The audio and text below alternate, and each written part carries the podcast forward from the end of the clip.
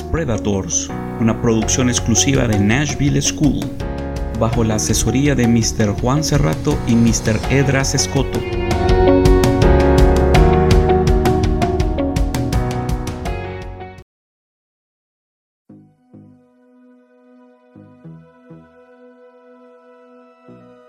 Las mujeres tendrán derecho a votar en todas las elecciones en igualdad de condiciones con los hombres sin discriminación alguna. Artículo 1 por la Asamblea General de las Naciones Unidas. En 1890 prácticamente ninguna mujer tenía prerrogativas electorales a nivel nacional. Fue a principios de la década de 1910 cuando el sufragio en iguales condiciones hizo rápidos progresos. Bienvenidos una vez más a Podcast Predators, donde el tema del día de hoy es la historia de la mujer en la política. La incursión de la mujer en la política inició a finales del siglo XX y el proceso de modernización capitalista que favoreció el ingreso de las mujeres al mercado laboral y a niveles más altos de escolaridad trajo consigo su incorporación masiva a los movimientos sociales como el campesino, indígena, obrero, estudiantil y urbano popular, desde donde ellas expusieron sus demandas frente al Estado corporativo, autoritario y clientelar. A la pos de estos reclamos han permitido a las mujeres acceder poco a poco a los espacios políticos y de gobierno, aunque en la realidad el crecimiento de su participación en estas actividades ha sido extremadamente lento, es indudable que el derecho al voto de la mujer aceleró su actuación en el ámbito político y en los espacios donde se toman las decisiones.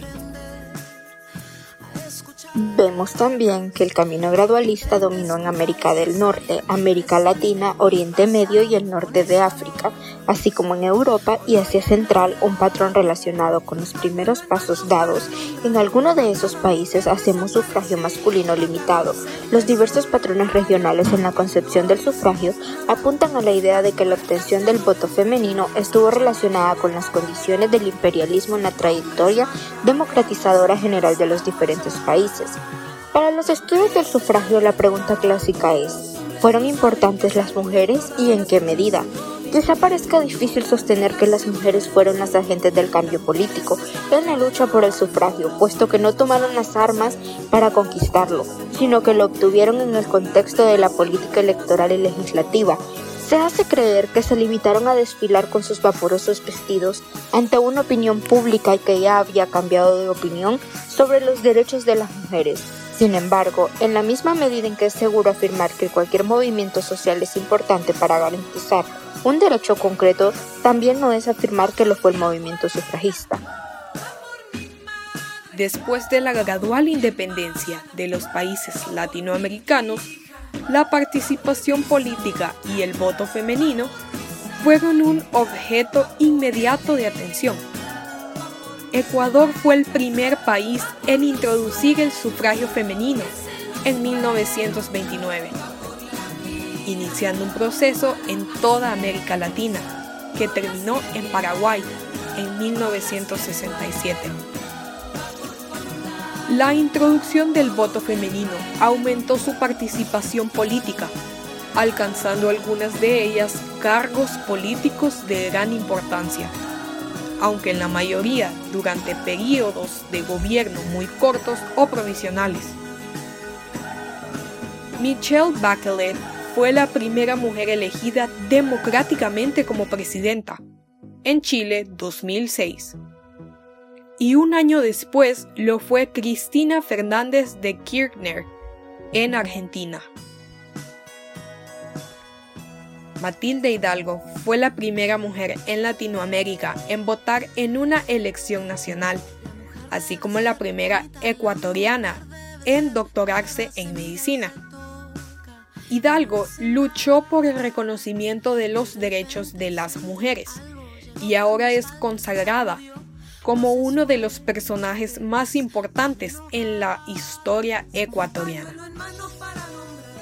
Durante la presidencia de José Luis Tamayo, Matilde anunció que iba a votar en las siguientes elecciones presidenciales. Se acercó a inscribirse en los registros electorales del Cantón Machala para participar en los próximos comicios de senadores y diputados pero se lo impidieron, alegando que era mujer. Hidalgo alegó que la constitución no especificaba el género para ejercer el voto y que la persona ecuatoriana debía conocer habilidades de gramática y de lectura y ser mayores de edad.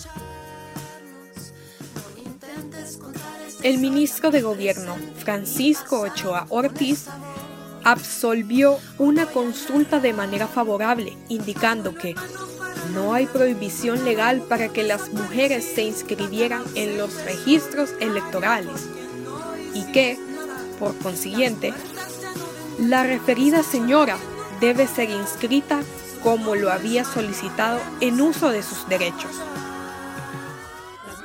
Ante su insistencia, la empadronaron, pero se elevó la consulta al Parlamento y al Honorable Consejo de Estado, y este en su sesión del 9 de junio de 1924 resolvió por unanimidad que las mujeres ecuatorianas gozaban del derecho de elegir y ser elegidas. En 1924, Hidalgo pudo votar en Loja, convirtiéndose en la primera mujer en Ecuador en sufragar en una elección nacional. Antes de ella, hubo casos de mujeres latinoamericanas que lograron sufragar en elecciones locales, como la argentina Julieta Lanteri, que sufragó en 1911 en las elecciones de concejales municipales de Buenos Aires. Hidalgo sentó el precedente de sujeto político femenino para el país y sus logros siguieron sumándose. En 1941, se convirtió en la primera mujer candidata y la primera mujer electa administradora pública en Loja, con el cargo de diputada suplente. Cristina Fernández de Kirchner fue la presidenta de Argentina desde el 10 de diciembre de 2007, siendo la primera mujer elegida para el cargo. En las elecciones presidenciales de 2011 se obtuvo el 54,11% de los votos, accediendo así a su segundo mandato. En dicha elección, Kirchner logró el mayor porcentaje alcanzado en una elección presidencial desde 1983, siendo también en términos porcentuales el cuarto resultado más amplio de la historia electoral argentina. Laura Chinchilla es una politóloga y política costarricense. Fue presidente de la República de Costa Rica entre el 8 de mayo de 2010 y el 8 de mayo de 2014, convirtiéndose en la primera mujer costarricense elegida para ese cargo desde que se permitió el voto femenino en 1949 y la quinta mujer en América Latina en ser elegida jefe de Estado y la octava presidente de Latinoamérica.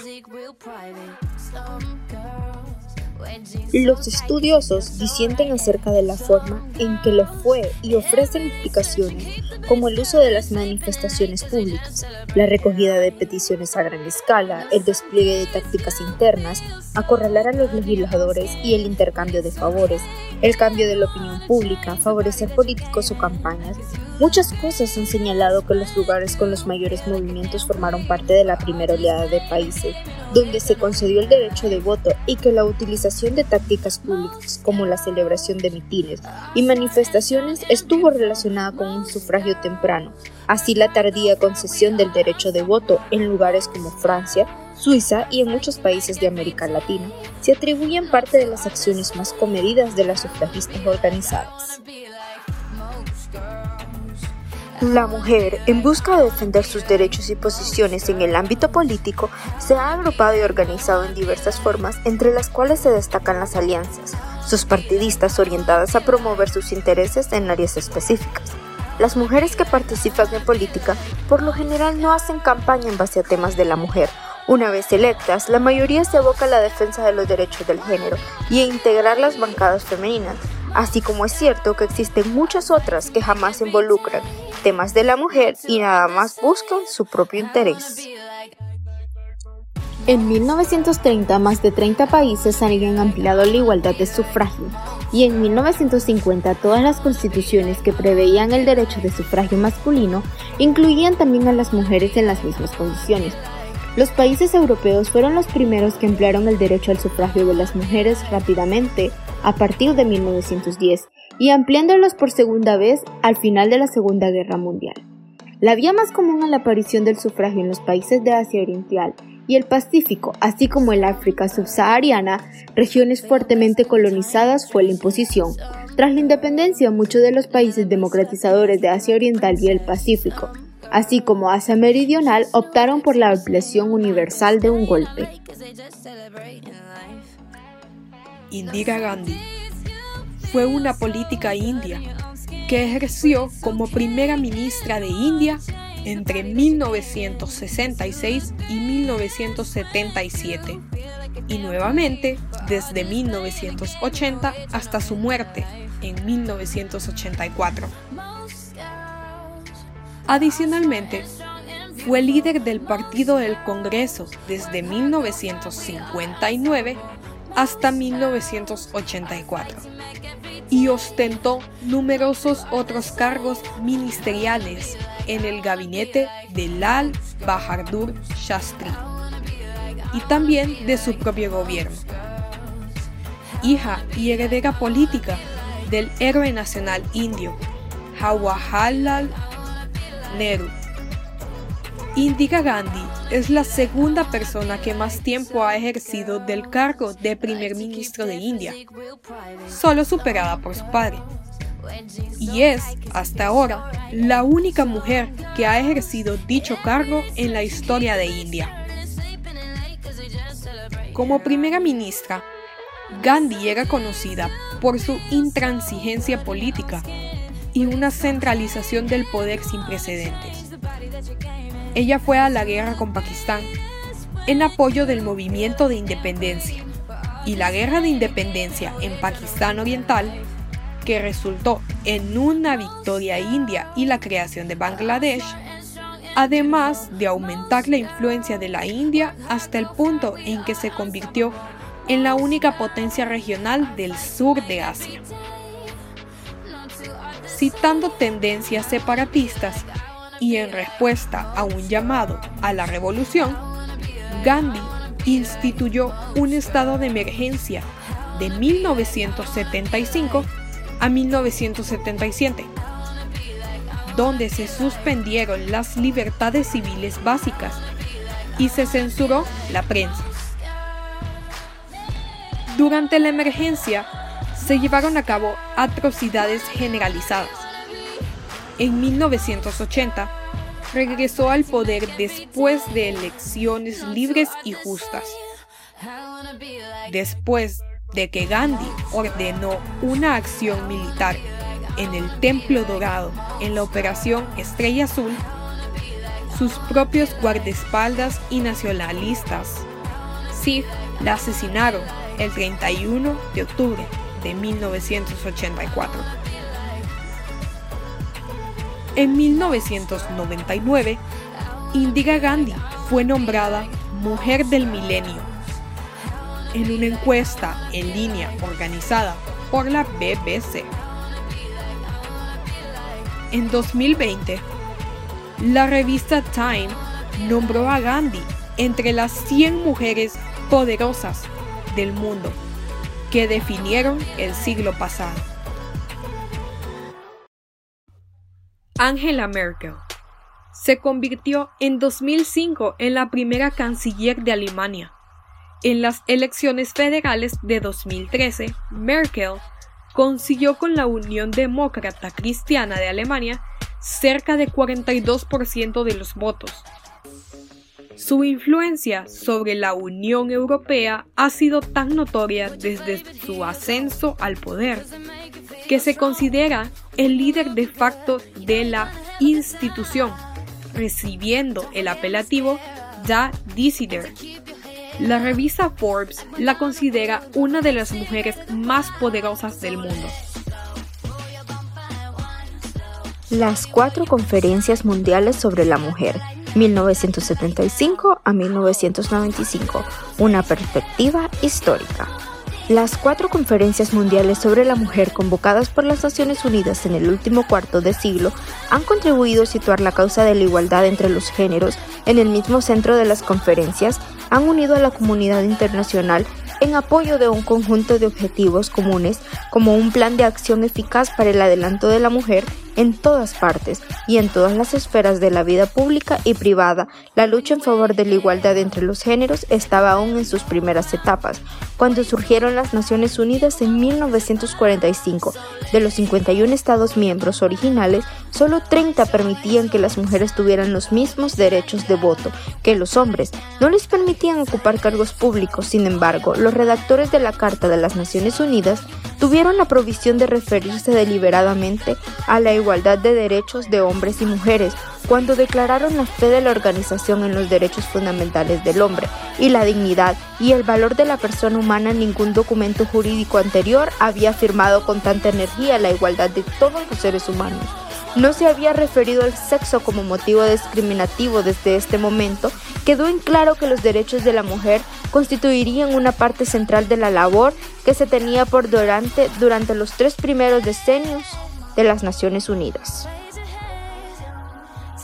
La labor de las Naciones Unidas en beneficio de la mujer, siempre ante todo en la codificación de los derechos jurídicos y civiles de la mujer y la reunión de datos sobre la condición jurídica, se hizo cada vez más evidente que las leyes en sí de por sí mismas garantizaban la igualdad de derechos de la mujer, del 8% por la igualdad entre una segunda etapa con la convocación por las Naciones Unidas, de cuatro conferencias mundiales como objeto de labor, estrategias y planes de acción para el adelanto de la mujer, los esfuerzos emprendidos en pasado por diversas etapas y transformaciones desde considerar a la mujer casi exclusivamente en función de sus necesidades de desarrollo hasta reconocer sus contribuciones esenciales a todo el proceso de desarrollo y procurar la presentación de su papel y la promoción de su derecho a la participación plena en todos los niveles de la actividad humana.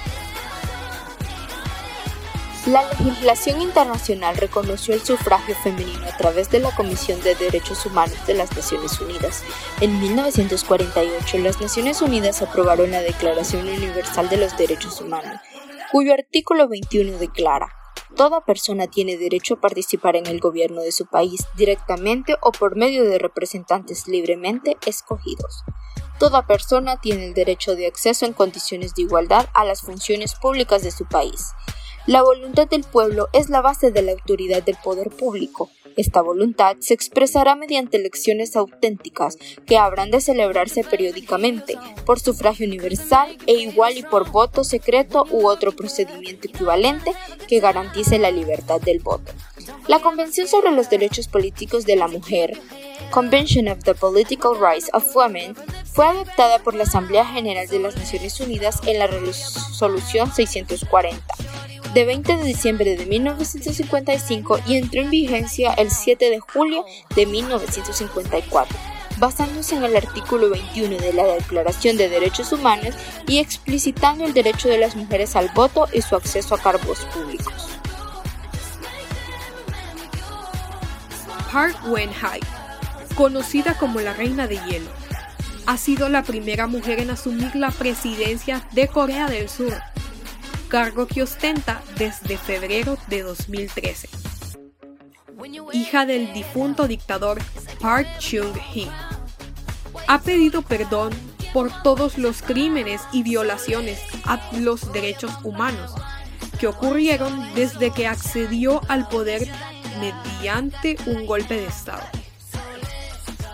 Entre sus objetivos, frenar el empobrecimiento de la clase media y ayudar a los jóvenes en la búsqueda de empleos cualificados. Las mujeres somos un factor importante y tenemos capacidad para llegar a ser actores principales de los acontecimientos y la toma de decisiones en nuestro país. Desde nuestro punto de vista tiene que ser reconocida nuestra labor, ya que nosotras tenemos muchas ideas que aportar en esta sociedad, por lo que se deben combatir las brechas o las desigualdades de género desde el hogar y se debe asegurar una educación inclusiva, participativa y generadora de conciencia social. Las mujeres han estado navegando por sistemas en los que se han visto desfavorecidas y desanimadas. Pero sus éxitos en los sectores público y privado son igualmente importantes para el empoderamiento de las mujeres en general. Janet Yellen aquí se derriba el interrogante, ¿por qué es importante que haya más mujeres en la política? La idea y la evidencia muestran que las mujeres líderes suelen tener más compasión y empatía y un estilo de negociación más abierto e inclusivo. Esto no es desde luego necesariamente cierto para todas las mujeres, hay muchos diferentes estilos de liderazgo Dicho esto, las ideas modernas del liderazgo transformador están más en consonancia con las cualidades que las mujeres por lo general comparten, la empatía, la inclusión y un estilo de negociación abierto en las naciones en desarrollo. La participación de las mujeres impacta en la forma en que se gastan los recursos, ya sea a través de fuerzas de presupuesto de género o simplemente como el caso del cambio climático, mostrando cómo las mujeres en el mundo en desarrollo experimentan las problemáticas de manera distinta que los hombres. La participación de las mujeres en el movimiento por el clima, por ejemplo, ha dado pie a una mejor formulación de políticas, ya detonando soluciones como las cocinas solares no contaminantes. El liderazgo de las mujeres también impulsa cambios directos en la política estructural como el permiso parental, el cuidado infantil y el sueldo, como han señalado la Organización para la Cooperación y el Desarrollo Económico de las Mujeres, suelen invertir una mayor proporción de sus ingresos de sus familias y comunidades con los hombres. La Agencia Estadounidense para el Desarrollo Internacional, por su parte, dice que cuando 10% más de niñas asisten a la escuela, el PIB de un país aumenta un promedio de 3%, y agrega que cuando las mujeres tienen la misma cantidad de tierra que los hombres, hay un aumento de 10% en el rendimiento de los cultivos de los países en desarrollo, ya que no son los únicos que pueden beneficiarse del aumento de la participación femenina en la fuerza laboral. Incluso en posiciones de liderazgo, un informe de 2014 de Goldman Sachs sostenía que Japón podría aumentar su PIB absoluto en un 2.5% si la participación laboral femenina se hubiera igualado a la de los hombres en Canadá. Un estudio sobre el impacto de las mujeres en el servicio público revelaba que las mujeres tienen un claro impacto sobre las políticas programadas y operaciones de la industria pesquera automotriz, la seguridad nacional, los recursos naturales, el medio ambiente, la ciencia, los recursos humanos y las relaciones internacionales. Este impacto no solo surge de la inclusión de la perspectiva de las mujeres, sino también de estilos de liderazgo que sean abiertos, colaborativos y menos jerárquicos. Ivy Leona Dumont fue la gobernadora general de Bahamas. Fue la primera mujer en desempeñar el cargo el cual ejerció desde el 1 de enero de 2002 hasta el 2005. Previamente fue ministra de Educación de 1995 al 2000. Viola Amherst es una política suiza. Fue elegida para el Consejo Federal de Suiza el 5 de diciembre de 2018 siendo la octava mujer elegida para este cargo. Está afiliada al Partido Demócrata Cristiano.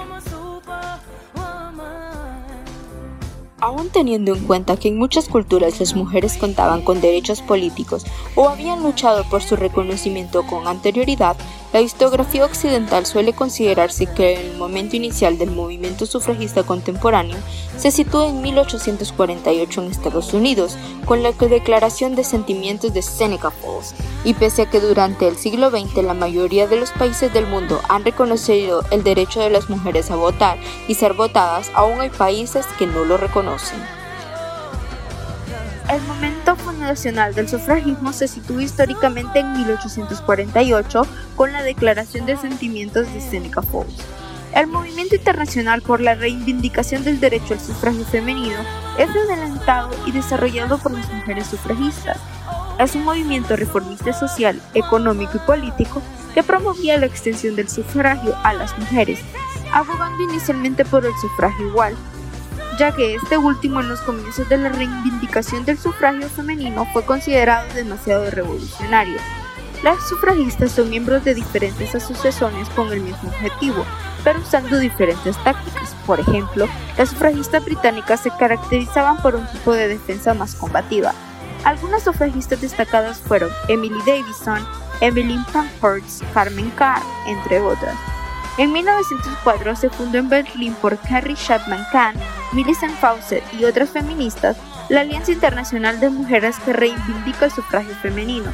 En otros países, el sufragio femenino se logró desde las instituciones del Estado mediante leyes que fueron impulsadas directamente por mujeres en la política, como el caso de España con Clara Campoamor, Argentina con Alicia Moreu de Justo y Eva Duarte de Perón o México con el Carrillo Puerto. Los principales objetivos del movimiento feminista evolucionaron a partir del movimiento sufragista, pasaron de reivindicar el voto femenino y la igualdad ante la ley a buscar objetivos más palpables, fuera del marco legal, distanciándose cada vez más del movimiento sufragista, entendido inicialmente como una propuesta liberal de igualdad ante la ley, el feminismo incrementó sus objetivos incluyendo los siguientes, la incorporación de la mujer al trabajo durante la Primera Guerra Mundial, derecho de voto, la mejora de la educación, la capacitación profesional y la apertura de nuevos horizontes laborales, la equiparación de sexos en la familia como medio de evitar la subordinación de la mujer y la doble moral sexual,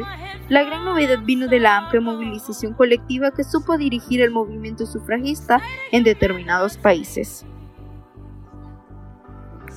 Como parte de la historia, Victoria Woodhull fue una líder del movimiento por el sufragio femenino en los Estados Unidos. En 1872, Woodhull se convirtió en la primera mujer en presentar su candidatura para la presidencia de los Estados Unidos. Además de su labor como activista a favor de los derechos de la mujer y de las reformas laborales, Woodhull apoyaba el amor libre, que para ella significaba tener libertad para casarse, divorciarse y tener hijos, sin la interferencia del gobierno. Junto con su hermana, fue la primera mujer que operó una financiera en Wall Street, y ambas fueron de las primeras mujeres que fundaron un periódico, Woodhull en Claflin's Weekly que comenzó a publicarse en 1870. A principios de la década de 1870, en su etapa política más activa, Woodhull adquirió notoriedad como la primera mujer que presentó su candidatura para la presidencia de los Estados Unidos, como representante del partido Equal Rights, que abogaba por el sufragio femenino y la igualdad de derechos días antes de las elecciones, fue acusada de obscenidad por haber publicado un artículo sobre el supuesto romance adúltero entre el prominente ministro Henry Ward Beecher y Elizabeth Tilton, y arrestada junto con su esposo y su hermana, lo que sumó una gran cobertura mediática a su candidatura. Los tres acusados salieron de la cárcel seis meses después por un tecnicismo.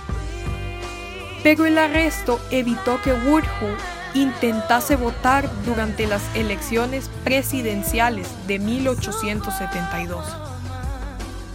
No recibió votos electorales y no se sabe con seguridad si obtuvo algún voto popular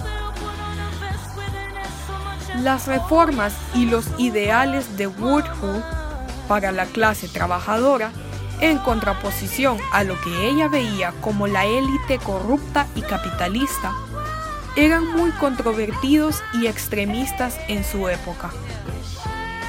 Varias generaciones después, muchas de sus reformas han sido implementadas y algunas de sus ideas y sugerencias aún están en debate. ¿Qué es la Declaración de Seneca Falls? La Declaración de Seneca Falls, también conocida como la Declaración de Sentimientos y Resoluciones de Seneca Falls, es el documento resultado de la reunión celebrada el 19 y 20 de julio de 1848, firmado por 68 mujeres y 32 hombres de diversos movimientos y asociaciones políticas de talante liberal y próximos a los círculos abolicionistas, lideradas por Elizabeth Cady Stanton y Lucretia Mott para estudiar las condiciones y derechos sociales, civiles y religiosos de la mujer. Fue Elizabeth Cady Stanton quien se encargó de redactar la Declaración de Principios y las resoluciones que finalmente se aprobaron. En su redacción la hizo adoptar la forma de la Declaración de Independencia, con lo que consiguió cargarla como una poderosa fuerza de convicción y de significado histórico. La declaración se enfrentó a las restricciones políticas, no poder votar, ni presentarse a elecciones, ni ocupar cargos públicos, ni afiliarse a organizaciones políticas o asistir a reuniones políticas. Iba también contra las restricciones económicas, la prohibición de tener propiedades, puesto que los bienes eran transferidos al marido, la prohibición de dedicarse al comercio, tener negocios propios o abrir cuentas corrientes, y se expresaba en contra de la negación de derechos civiles o jurídicos para las mujeres. Consta de 12 decisiones e incluye dos grandes apartados, la exigencia para alcanzar la ciudadanía civil para las mujeres y los principios que se deben modificar las costumbres y la moral. 11 de las decisiones fueron aprobadas por unanimidad y la número 12, la que hace referencia al voto, por una pequeña mayoría. Está considerada como el texto fundacional del feminismo como movimiento social. Fue una de las expresiones colectivas del feminismo contemporáneo, a diferencia de textos anteriores como la Declaración de los Derechos de la Mujer y de la Ciudadana, de Olimpia de Coques, hoy Vindicación de los Derechos de la Mujer de Mary Wollstonecraft. Durante estas décadas, muchas mujeres se encontraron al margen de cuestiones políticas, otros medios de participación en causas que hicieron suyas y a las cuales se entregaron con empeño y dedicación. Entre las anteriores podemos mencionar el abolicionismo, movimiento que incorporó numerosas mujeres a sus filas y que favoreció una alianza temporal con quienes demandaban la manutención de los esclavos, Asimismo, generó un discurso que a la larga sustentó las demandas políticas del sector femenino. Por su parte, también proliferaron los movimientos en favor de la ley seca. Para algunos historiadores, estos contribuyeron a entorpecer el sufragismo y enfrentaron las distintas posturas promovidas por las mujeres sobre la concepción de cuál era el lugar que debían ocupar en la sociedad y su contribución a la misma. Linda K. Kerber señala que para las mujeres blancas demandar derechos para los esclavos tuvo como consecuencia lógica reclamar derechos para ellas mismas. Tal fue el caso de las hermanas Evie y Julia Smith, quienes en su juventud promovieron el abolicionismo y décadas más tarde se negaron a pagar impuestos con el argumento de que la imposición de los mismos era indebida si no tenía como requisito la representación de los contribuyentes. Las propias mujeres cuestionaban la legislación respecto a si era más justo tomar la propiedad de una mujer sin su conocimiento que la de un hombre. A principios del siglo XX y gracias a la transformación del discurso sufragista que dejó de enfatizar la importancia de los derechos individuales de las mujeres y optó por subrayar la necesidad de regular y legitimar mediante el voto la contribución de las mismas a la sociedad, el sufragio dejó de ser rechazado por diversos sectores de la sociedad, incluyendo algunos conformados por las propias mujeres. A ello también contribuyó una interpretación más amplia de los valores intrínsecos de la doctrina liberal, resultado de la necesidad de incorporar nuevos elementos al electorado. De esta manera es evidente que la decimonovena enmienda fue el más resuelto de una presión menos restrictiva de los valores liberales, que consecuencia de la presión de las organizaciones de las propias mujeres o del hecho de que el Este hubiera sentado un precedente. En 1919, Estados Unidos ya había participado en una corriente internacional a gran escala que había modificado irreversiblemente la posición de las mujeres. A punto de entrar a una década de profundas transformaciones, el privarlas del sufragio era incompatible con un discurso político que exaltaba la importancia de su contribución al bienestar nacional y a la sociedad en su conjunto. Woodhull logró infiltrarse en el dominio masculino de la política nacional y testificó a favor del voto femenino ante el House Judiciary Committee. Allí sostuvo que las mujeres ya tenían el derecho de votar, solo tenían que utilizarlo. Ya que la decimocuarta y decimoquinta enmienda a la Constitución garantizaban la protección de ese derecho para todos los ciudadanos. La lógica simple pero poderosa de su argumento impresionó a algunos de los miembros del comité. Las líderes del movimiento sufragista, tras enterarse del inminente discurso de Woodhull, pospusieron la apertura de la tercera convención anual de la asociación en Washington para asistir a la audiencia ante el comité. Susan B. Anthony, Elizabeth Cady Staton e Isabella Beecher Hooker aclamaron a Woodhull como la nueva vencedora de su causa y aplaudieron sus declaraciones. Las mujeres son iguales a los hombres ante la ley y son iguales en todos sus derechos.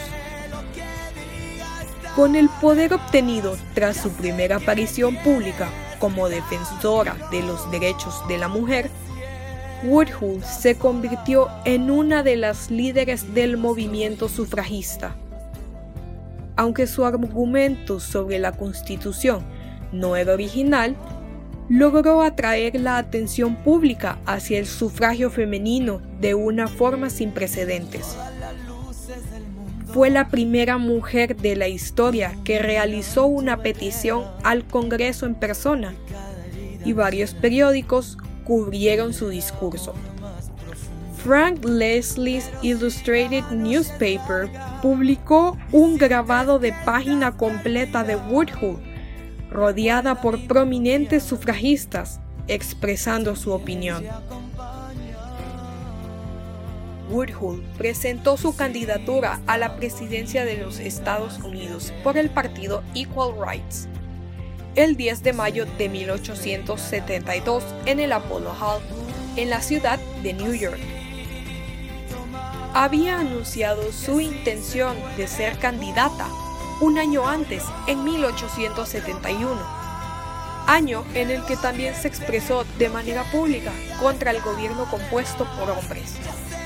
Su idea era desarrollar una nueva constitución y un nuevo gobierno en el plazo de un año. El 6 de junio de 1872 ratificó su candidatura con Frederick Douglass, un antiguo abolicionista como vicepresidente. Douglas, quien se desempeñaba como elector presidencial para el estado de New York, no asistió a la convención y nunca reconoció la nominación. Woodhull volvió a intentar postularse para la presidencia de las elecciones de 1884 y 1892 el 21 de septiembre de 1892, la Convención Nacional de Mujeres Sufragistas la confirmó como candidata, con Mary L. Stowe de California como vicepresidenta. La convención tuvo lugar en el Hotel Willards de Bowville, New York, y fue presidida por Anna M. Parker, sin embargo, algunas organizaciones a favor del sufragio femenino repudiaron la nominación bajo el argumento de que el comité elector no estaba autorizado. Woodhull declaró que estaba destinada por profecías a ser elegida presidenta de los Estados Unidos en las próximas elecciones. Kamala Devi Harris es una política y abogada estadounidense. Es la vicepresidenta número 49 de los Estados Unidos desde el 20 de enero de 2021, bajo la presidencia de Joe Biden, siendo así la primera mujer en ocupar uno de los más altos cargos en la historia de los Estados Unidos. No podíamos dejar este dato a un lado y cabe recalcar la importancia que ha tenido la mujer en la política, tanto que al día de hoy pudimos ver la inclusión racial en la vicepresidencia de los Estados Unidos. En conclusión, los tiempos, los paradigmas y la sociedad han cambiado, acelerada y sorprendentemente. Nuevas corrientes de revaloración de la importancia de intervenir en la democracia representativa están influyendo en la orientación y las estrategias, tanto en América Latina y el resto del mundo. Al mismo tiempo, la democracia directa participativa sigue siendo una voluntad de la acción colectiva, una reivindicación y un ideal que sostienen y defienden. De una y otra forma, la democracia para los fines de la emancipación y superación de las mujeres se tiene que promover y consolidar conjuntamente en lo macro y lo micro, lo formal e informal, lo público y lo privado cotidiano. Porque unidas somos más. Este podcast fue producido por las estudiantes Carol Mencías y Paula Miranda.